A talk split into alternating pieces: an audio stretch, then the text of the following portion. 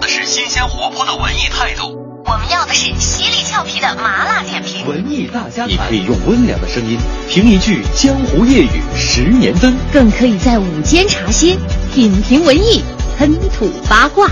周五十二点，文艺大家谈，与特立独行的文艺视角不期而遇。不期而遇。中午的十二点零三分四十秒，各位午安，欢迎来到今天的文艺大家谈，我是董月。今天是二零一五年的五月二十一日，五二一，我爱你。五十五年前的今天不简单。有故事的他们，创造了历史的今天，曾经过往，当下此时也能隔空对话。今天其实不简单。在不久以前的一个夜晚，有个女人对我说：“她懂爱，所以她同心玩雨声。”林瑞阳，琼瑶剧里的第一男主角，更是台湾影视圈叱咤风云十余载的首席小生。从电影到电视剧，五年半的时间，林瑞阳出演的十三档八点档就有十一档收视冠军，两档亚军。在台湾电视周刊举行的一项“只上金钟奖”的活动当中，由观众投票，林瑞阳荣登最佳男演员的榜首。至此，台湾第一小生的名号就流传开来。是实，如果今天力宏是雨生，而你是我的话，我敢说，你也会和我一样，抱着伤四处奔波求救。一九八八年，在水一方的低收视率给了琼瑶一个严重的打击，琼瑶不得不改变电视剧的改编方式，不再单纯的将一部小说直接改编成电视剧，而是将两部小说《彩云飞》和《海鸥飞处》，把其中的人物和故事情节糅合在了一起，于是，就有了这部再创收视高峰的《海鸥飞处》《彩云飞》。里边的欧世澈。坏的入骨，也吃的可以。那种颇为夸张的演出，长久以来是观众对林瑞阳的荧幕印象。你怎么跟妈说电话的时候，都是说说上大半天了？不是我说的，我没说。说就说了，没有关系的。反正烫伤是事实，赖都赖不掉。旺夫雅里桀骜不羁，热情洋溢的夏磊，雅妻里追求自由却不得不和传统世俗妥协，背叛出走，不完美却真实的柳敬言，更不用提《一帘幽梦》里痛苦煎熬的左右为难的楚莲，在费云帆的对比下显得黯然失色。但，因为林瑞阳的演绎，又使楚莲博得了海峡两岸无数影迷的喜爱。我想问一下张婷，你在家里的就是跟岳阳大哥的关系是怎样？听说岳阳大哥非常宠你，对，宠到什么地步？恋爱的时候，嗯，到结婚以后，没有小孩之前，嗯，到了家里脚不落地，一直抱着，啊去哪都抱着去啊，背着，背着。所以我跟林瑞阳曾说，和张婷在一起，我就做好被批评的准备，那是很痛苦的一个阶段。自己被全世界孤立了，淡出娱乐圈的林瑞阳再出现时已变身企业家，在大陆创立了影视制片发行公司，还涉足房地产业。曾说不婚的林瑞阳八度向张婷求婚，两人终于在二零零九年结束十一年的爱情长跑。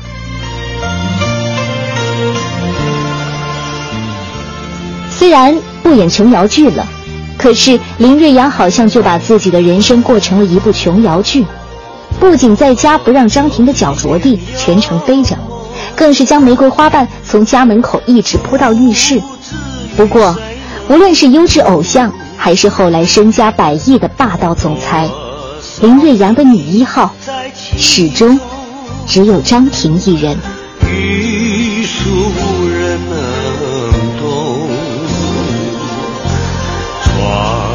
更深入中，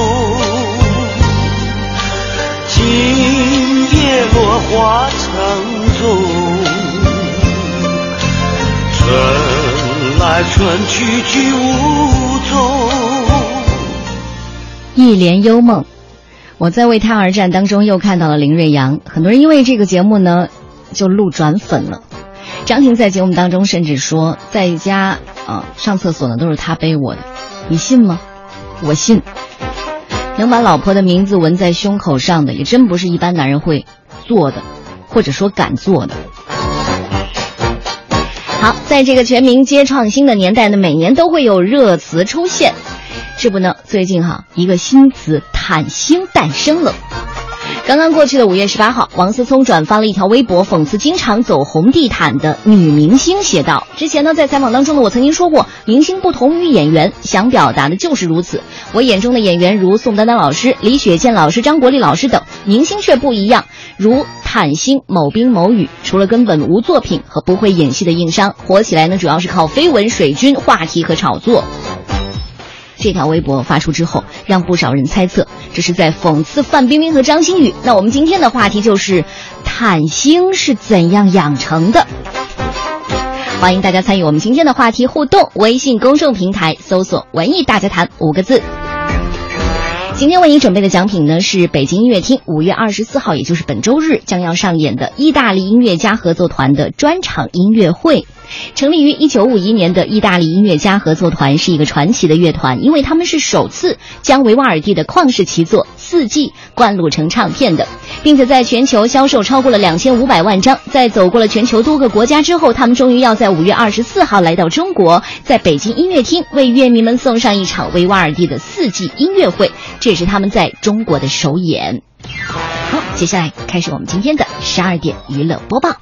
最新鲜的文娱资讯，最时尚的热点追踪，引爆娱乐味蕾，揭秘娱乐世界。十二点娱乐播报，根本停不下来。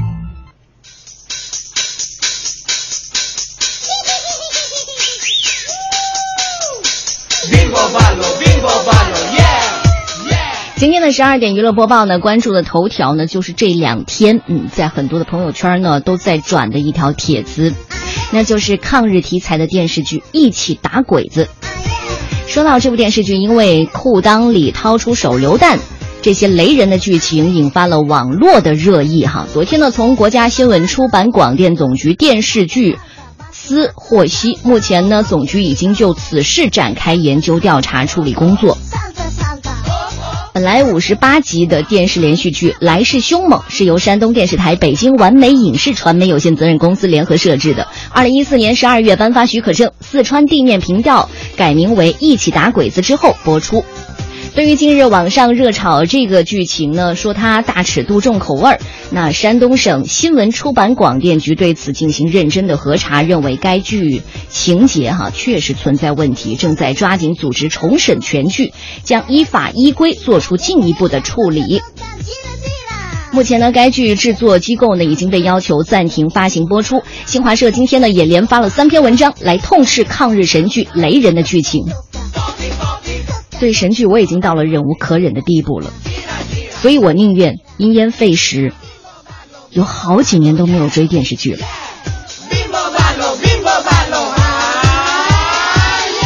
这里是十二点娱乐播报，接下来要关注的就是刚才我们在十二点整点的时候也说到的吴镇宇哈，为了儿子受伤发飙了，终于发飙了。昨天呢，有微博网友爆料说，吴镇宇呢接受采访，怒斥《爸爸去哪儿》这个节目组呢对飞曼呃受伤的事件不负责。该微博账号呢还配上了吴镇宇采访截图和视频，可以说呢真的是达到气愤的时候，看到吴镇宇摔话筒了。昨天下午呢，记者也联系爸爸栏目组，对方表示目前信号不好，无法看到视频，做出任何回应。但是在昨天晚上七点刚过，《爸爸二》的导演谢迪奎呢，在接受采访时表示，已经知道这件事情了，而且呢，已经交给了律师处理，自己暂时不方便对此事做出任何的回应。但是湖南台一定会在合适的时机对此事做出公开响应的，并将公布事件当中的细节。到底发生了什么？我们听一听吴镇宇是怎么说的吧。现在分满的那个伤伤势永久判断是为永久性受伤害。怎么样了，飞文呢？他的眼睛附近流血了。对，看了，可以看看附近有没有医院啊。哎呀，这是我听过最最惨的一个叫声了。他们讲过一句说话嘛？我借给人一个洋娃娃，还给我的时候就有一块缺的，为什么呢？就是这个意思。他妈妈就是不开心。不是，我想问，欺负小孩子好过吗？那个那个六岁的小孩子受伤了，保险还没还没还没搞定，真的要法庭见吗？我真是这个话讲完一遍就不再讲了。有人负责嘛？范门的受伤的保险，谁来跟我们沟通过？所以有时候我也不清楚，应该是马上解决了，马上发飙了，还是把人家给个面子留？但给面子人家就溜走了。就我我希望我是练坤啊。我同你讲出嚟啊错要认打要企定，你点教你份靓啊？我就希望我是练坤，就人家就不会避开我，就来来跟我面对面讨论了，不用我讲了，一年都没人理。去年在《爸爸去哪儿》第二季录制到最后一站新西兰的时候 f e m a n 呢就意外的受伤了，眼角缝了四针，头上裹了一层厚厚的纱布，让人看了都心疼。在之后的采访当中呢，爸爸的导演谢帝奎呢也披露了 f e m a n 受伤的原因呢是说这个小朋友玩耍的时候不慎撞到楼梯导致的。当时呢因为不是在拍摄时间，所以呢现场情况没有被拍到。现在呢，爸爸栏目组呢正在陕西榆林的村庄里拍摄《爸爸三》，有媒体联系栏目组的宣传。人员，呃，据说叫三毛的，对方呢对吴镇宇发飙的事情呢感到很意外，说吴镇宇现在是在电影宣传期啊，怎么回事？我想大家应该都清楚。我觉得这样回复好像不太妥吧？您确定这不是要让事件升级的气话吗？我的宝贝宝贝，哪个孩子不是爸爸妈妈心头肉啊？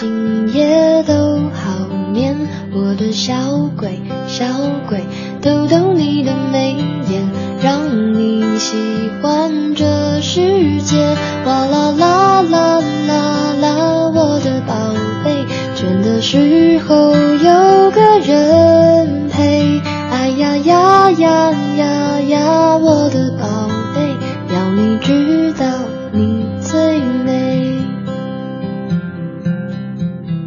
我的宝贝。宝贝，给你一点甜甜，让你今夜很好眠。我的小鬼，小鬼，逗逗你的笑脸，让你喜欢整个明天。哇啦啦啦啦啦，我的宝贝，倦的时候有个人陪。哎呀呀呀呀呀，我的宝贝。知道你最美，哇啦啦啦啦啦，我的宝贝，孤单时有人把你想念，哎呀呀呀呀呀，我的宝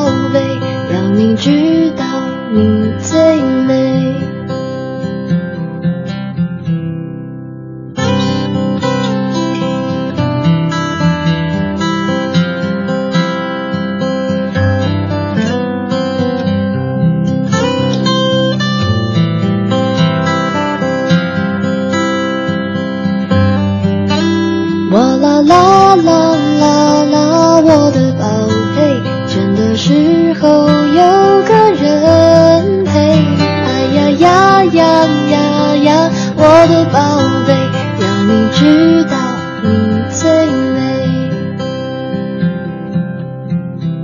要你知道你最美。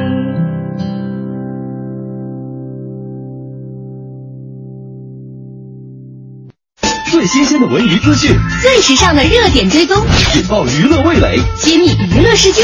十二点娱乐播报，根本停不下来。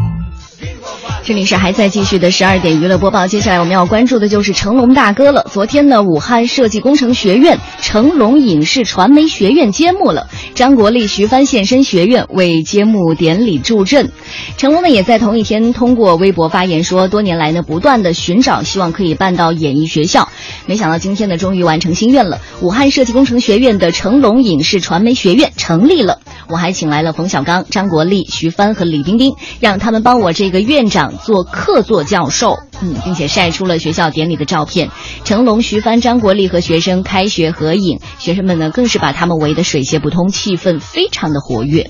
随后呢，成龙就再次更新微博说：“哈，今天大清早五点钟我就爬起来赶飞机了，到武汉呢和老师和同学们见面。同行的还有张国立和徐帆。我没有读过大学，做院长呢其实是很诚惶诚恐的，而且呢学生们都太热情了。很可惜呢这次不能慢慢的在校园漫步，那下次呢一定定要偷偷来一次，好好的体会一下校园的感觉。据了解，哈，这次成龙担任学院院长呢，是他首次和内地高等本科院校进行合作。新成立的成龙影视传媒学院呢，现在有动画表演、数字传媒艺术三个本科专业。该学院呢，还计划开设播音与主持艺术以及广播电视编导等专业。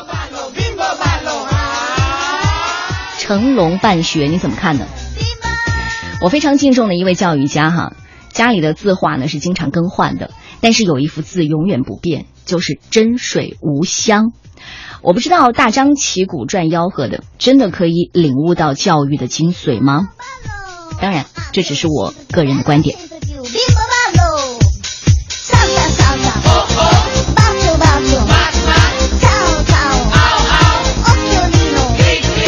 十二点娱乐播报还在继续，接下来要关注的就是《寻龙诀》了。《寻龙诀》整个剧组哈，绝对是土豪剧组，已经搬到了戛纳，嗯，把这个台子搭到了戛纳了，还举行了新闻发布会，同时呢，还声势浩大的播放了首款预告片。那这样的野心呢，路人皆识哈。万达影院的总经理叶宁亲临现场宣传，还在发布会上全程用英文担任主持，提到《寻龙诀》，信心爆棚。嗯。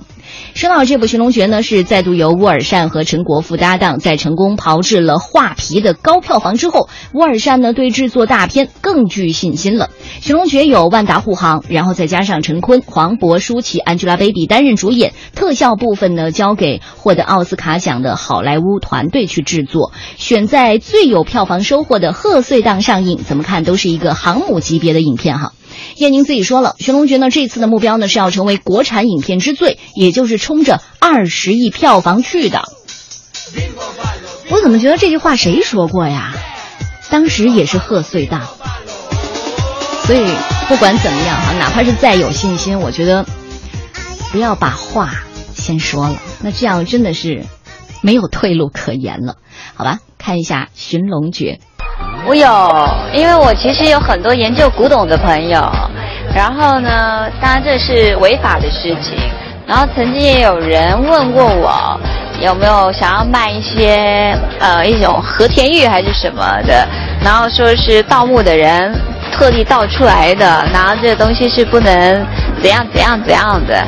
我就说这多恐怖的一件事情啊！呃，我跟沃尔善合作是第二次了，我是。非常的乐观的的相信他未来会是最棒的导演，在中国电影，因为他有一颗很稳定的心。在《画皮二》曾经成为当年的票房冠军的时候，他没有浮躁，他停下来，专专心心的做了《鬼吹灯》《寻龙诀》这个剧本。你想花两年多的时间，我们可以赚多少钱啊？我们互相来探讨。比如陈坤身上有有哪些特性更靠近书中的胡八一的形象？因为我生活里面也是比较相信，我也是学易经啊，也去学风水这些东西，也是蛮神神叨叨的。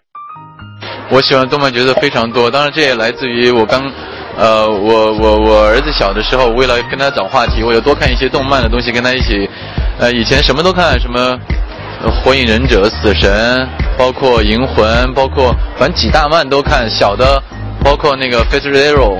完了，还有什么妖精的尾巴、家庭教师，反正能看都看。因为我想要找一个话题跟我儿子交流。但慢慢的，我觉得动漫的世界充满着想象力，让我的生活还有很多思考方式的一些改变。所以我，我到现在还一直坚持去去去看。很多朋友说你这个年纪了还看这个，是不是想要当明星啊，做一个秀？其实我觉得他们想多了，因为看动漫可以让人很放松。其实不仅仅是我，包括徐克导演。呃，包括很包括沃尔善，包括很多导演和我很尊重的朋友，他们都在看动漫。我觉得相信在未来这个电影的这个作品的呈现里面，动漫一定会有很多元素进入我们电影的实际操作和拍摄。书中的胡八一，他呈现成的电影上，我也算是 cosplay 了这样一个角色。我也希望我这样的一次扮演能够得到呃书迷朋友，包括很多呃爱动漫的朋友的一些认可，还有观众朋友的认可。但是问题来了，同样拿了《鬼吹灯》的。版权改编电影的，还有陆川导演、姚晨和赵又廷主演的《鬼吹灯之九层妖塔》。那这部影片呢会在国庆上映，与《寻龙诀》呢是同一部小说开发的不同的电影，但是书迷呢和普通观众呢对影片的粘稠程度呢不可预知哈，甚至很多人呢都不知道啊，原来这是两部电影啊。那在这样的情况下呢，《鬼吹灯》在后后面上映，你说会不会占到便宜？这很难说哈。不过这个世界呢是属于有才的，嗯，有才的人的，最终呢还是属于有钱人的。为什么这么说？叶宁呢在面对特效如何做好这件事情上呢，他非常直白的说，其实电脑特效想做好很简单，就是给钱给时间。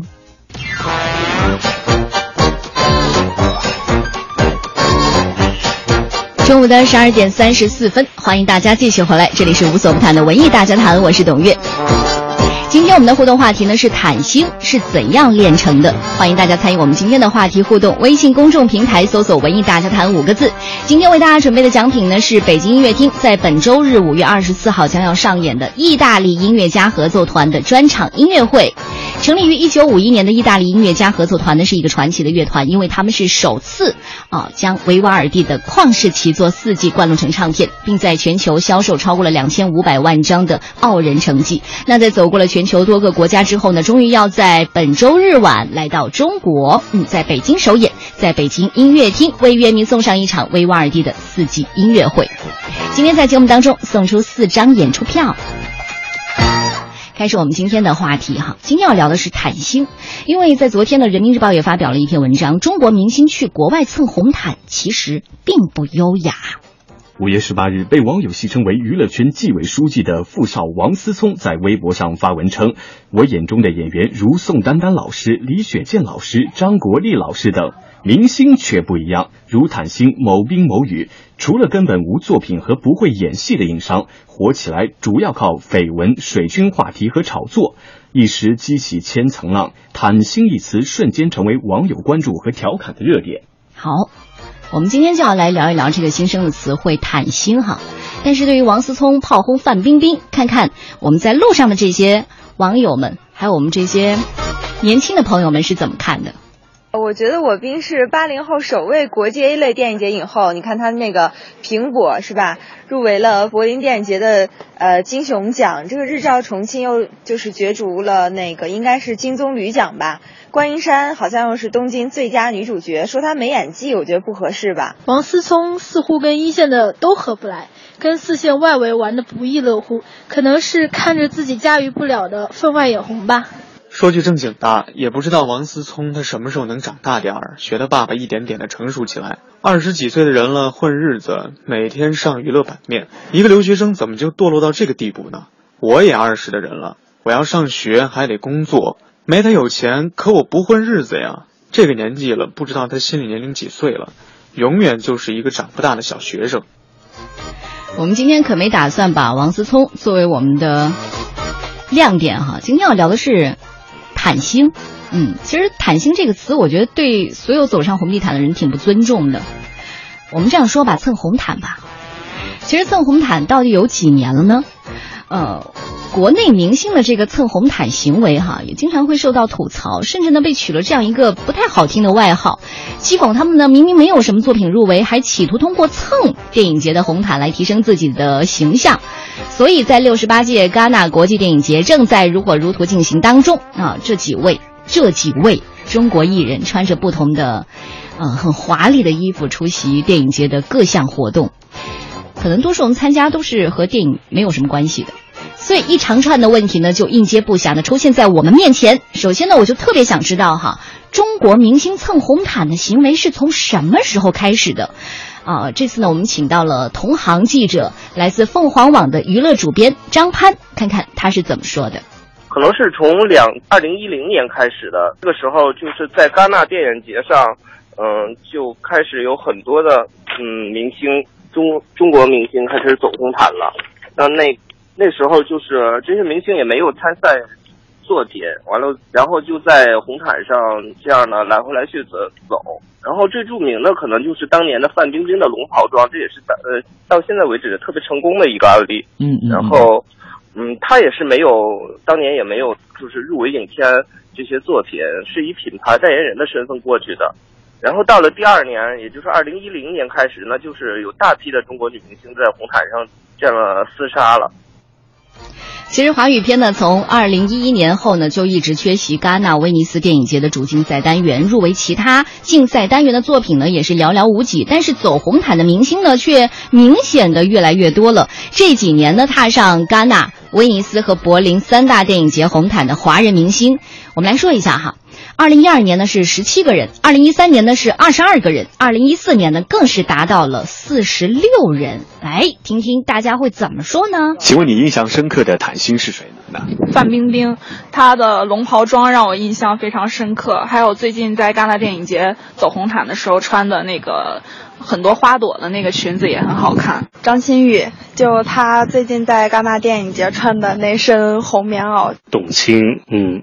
董卿就是在前段时间在美国出席一个活动，还是非常吸引我的。应该就是范冰冰吧，因为并不是因为我喜欢范冰冰所以关注她，而是因为国内的媒体都是大幅度的报道她穿什么衣服，所以我才会自然而然的看到新闻关注她。最近就是张馨予了，呃，因为她最近的那个大花棉袄非常的博人眼球，然后各种头条也都上了，所以我就会比较关注她。可以说我自己吗？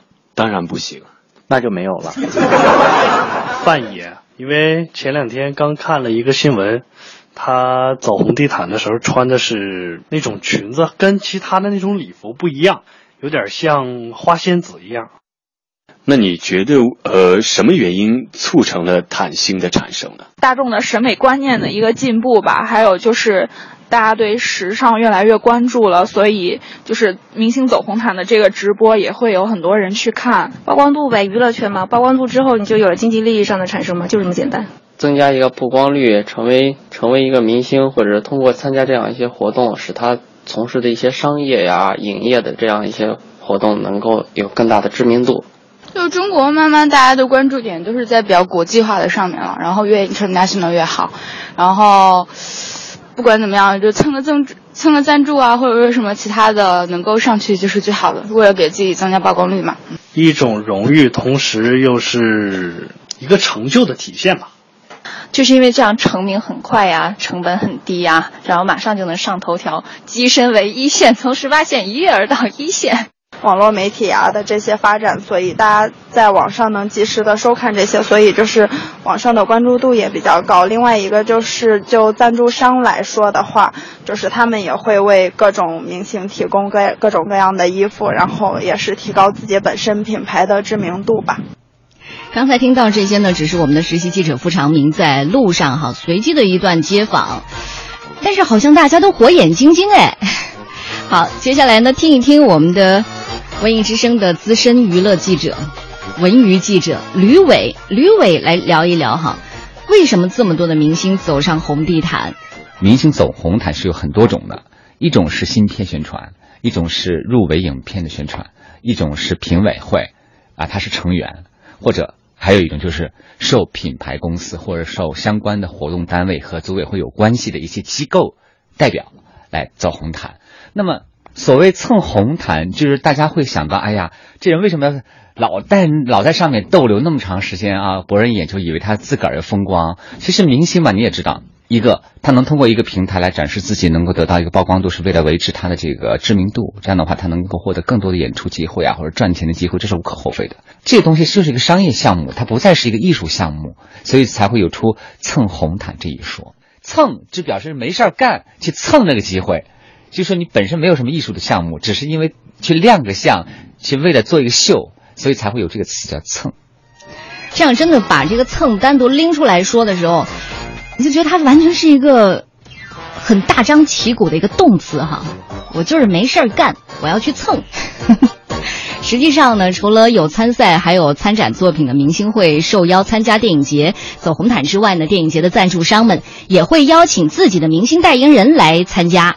比如说哈，有一些国际品牌，他们是作为这个电影节的赞助商，那在拓展中国市场的时候呢，他就需要有中国本土明星代言，来拉近跟中国客户的距离。但同时呢，又要不断的强调，哎，我是一个国际的这个品牌，我有国际范儿，所以呢，就让中国的代言人呢，你们多走一些国际红毯，我给你安排好了，然后制造一些国际光环，所以这是一个顺理成章的事情。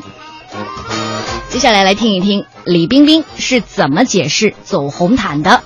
我们就是尽一个做代言人的义务，在红毯上尽量展示我们的品牌的精神。看我们红毯上不到两，怎么讲不到一分钟啊，两分钟的停留，其实真的为这一分钟、两分钟的停留要花费很多的时间，也要真的运用很多的人力物力。这样，因为我看我穿的就是那种比较夸张啊、美美的样子，他可能不比较呢，他们不比较就没有什么话写了呀。每年都这样比较，就去写吧。每年都这样比较，所以今年李冰冰好像在服装上也比较低调哈。你们就逗去吧，跟我没什么关系。好，我们来看一看，哎，大家又是怎么说哈？这个也不是谁都能走上红地毯的吧？呃，作为一个毯星的话，应该具备哪些条件呢？长得美，身材好，嗯，然后还要有应变能力，应变能力要强。是我还是更看重他自己的个人的一些作品吧，因为他们毕竟毕竟不是模特，我觉得作为演员还是要靠作品说话的。嗯，首先呢，他得是一个明星，就是已然形成这种在公众当中的印象。第二呢，他不能走过去之后让人没有感觉他没有存在感，走过去就忘了，他当然就不会成为一个坦星了。高大上。除了 长得美、身材好之外，我觉得也要有气场吧，因为那个场合是一个关注度非常高的一个场合，所以你必须有气场，能 hold 得住整个全场。我觉得最基本的一个条件就是，他其实坦心啊，其实应该在各自的领域当中已经是非常优秀的一些人，然后才去有机会去走这个红地毯，展现其他的一些自己的一些特征和魅力吧。觉得他最基本的就是要走得慢，然后知道怎么找机位。救命啊知道怎么找机位，电台主任就不知道机位在哪。其实如果说艺人呢，既没有这个参赛参展的作品，名气呢也没有大到可以收到戛纳电影节的官方特邀哈，当然可能你也没有这个土豪赞助商邀请。那如果说这个艺人背后的团队本身够土豪，一切都是可以解决的。您不相信啊？真的，现在真的是可以用钱来运作，再加上呢天时地利人和，可以买到邀请函，甚至呢还有一种专门做这种商业运作的红毯公关公司，哎，他们提供服务，就把明星运作到各大红地毯盛世的红毯上。好吧，接下来呢听一听胡宇今天早上采访到的六人旅行网。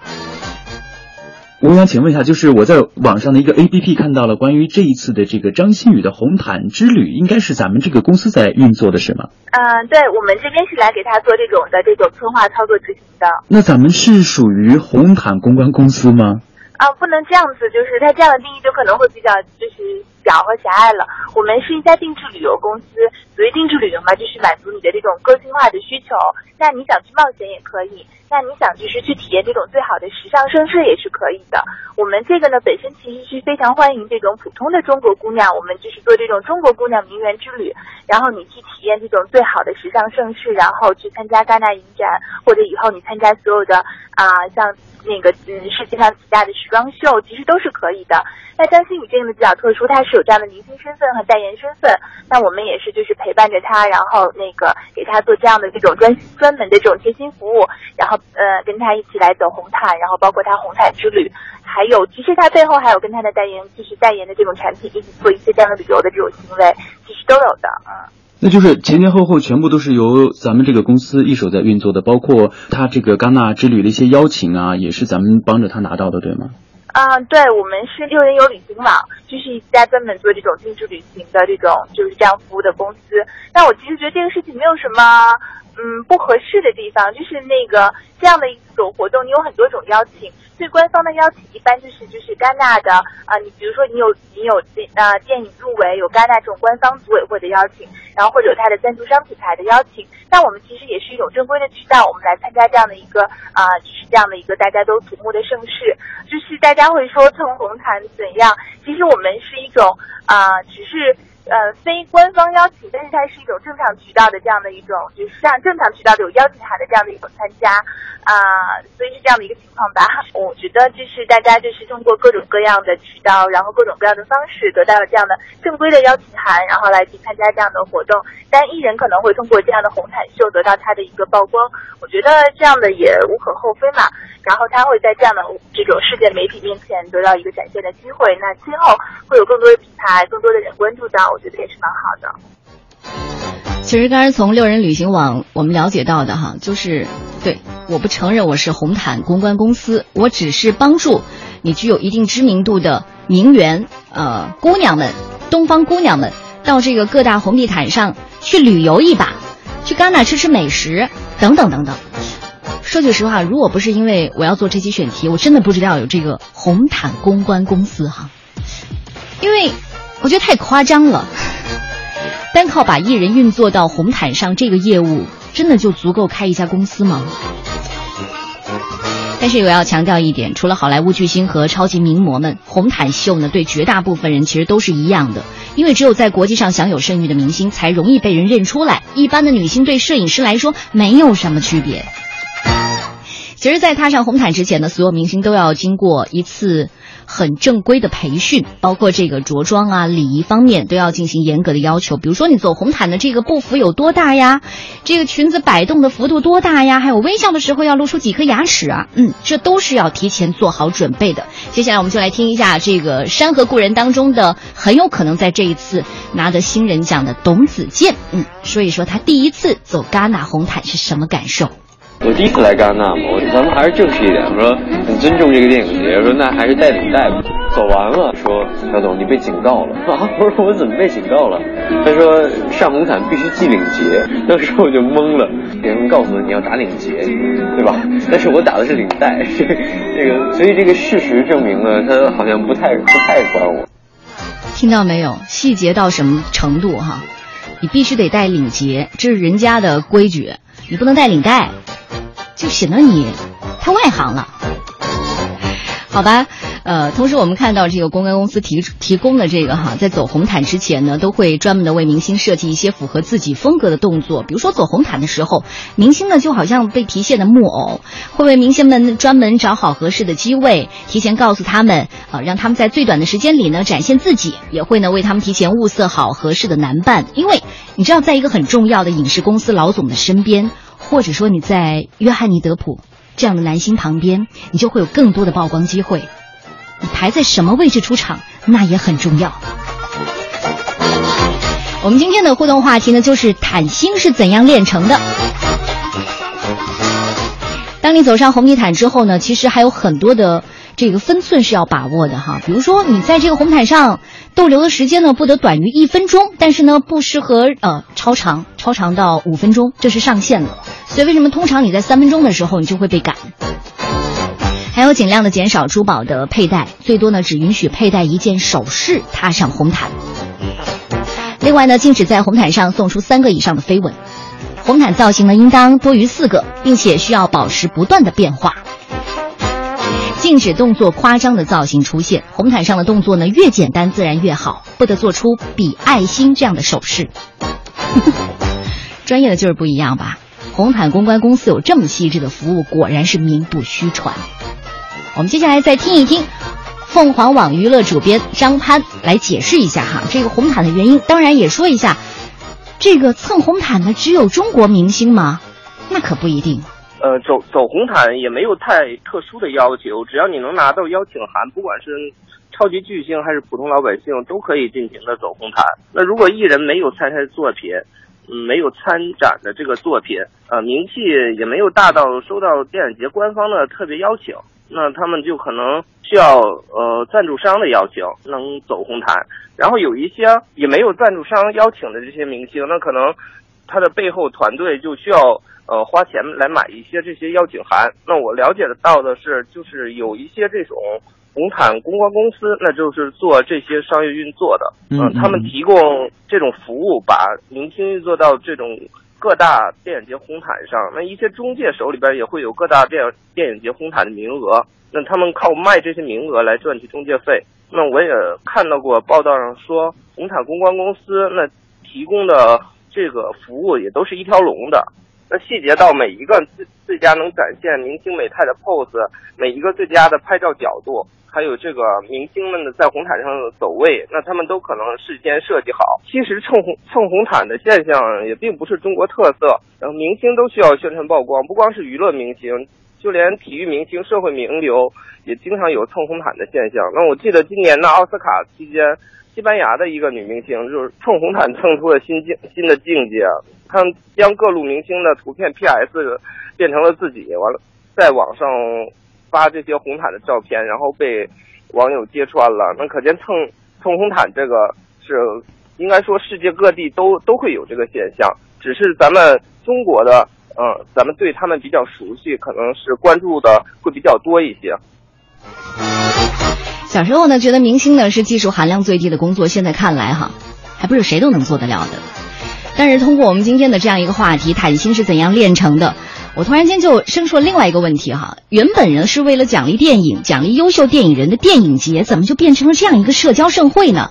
为什么越来越多的人会关注电影节的花边，会关注明星穿什么，而不是电影本身呢？好吧，最后呢，把时间交给蒲英老师，看他今天怎么解字。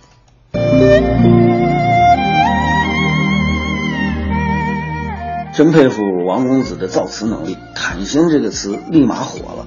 坦是一个厚造的字，小篆是一个炎热的炎，这边一个毛，就是有绒毛的织物。作为地毯，这种织物首先得够厚。走红毯的明星脸皮也得够厚，起码得比地毯还厚。本来就没有作品，更不是评委，名不正言不顺的去蹭红毯，穿成什么样不好评论，居然磨磨蹭蹭在那摆姿势，就是不走。昨天老虎看一个电视娱乐新闻栏目，盘点国际电影节上停留时间最长的定海神针，最长的居然磨蹭了四分半钟，有的人被现场工作人员催促了五次都不离开。想想也是，准备了这么长时间，花了这么大的心思，就为在红毯上亮个相，反正进去以后也没什么事儿了，还不在这儿尽量多待会儿啊。毯字的一边呢是一个言字，两个火，原意是烧得很旺的火。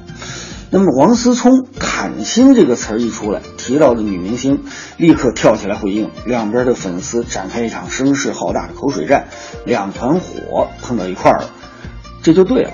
本来蹭红毯的目的就是为了增加曝光度，骂战一起，那些精心 P 过的红毯照片就会第二轮大规模占据娱乐头条，还不用花公关费。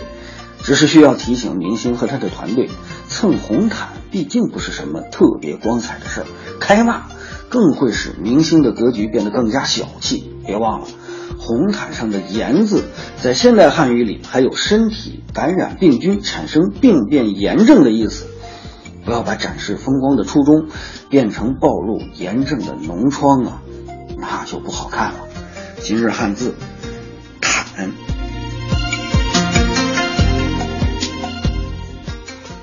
谢谢谢谢蒲英老师。说到戛纳国际电影节的时候，还是想提醒各位哈，今年的主竞赛单元呢，将会有侯孝贤导演的《聂隐娘》，还有贾樟柯的《山河故人》参与争夺。演员方面呢，贾樟柯的御用女主角《山河故人》的主角赵涛呢，将会第二次参与到戛纳影后的角逐当中。祝福华语电影人能够在戛纳有所收获，谢谢大家。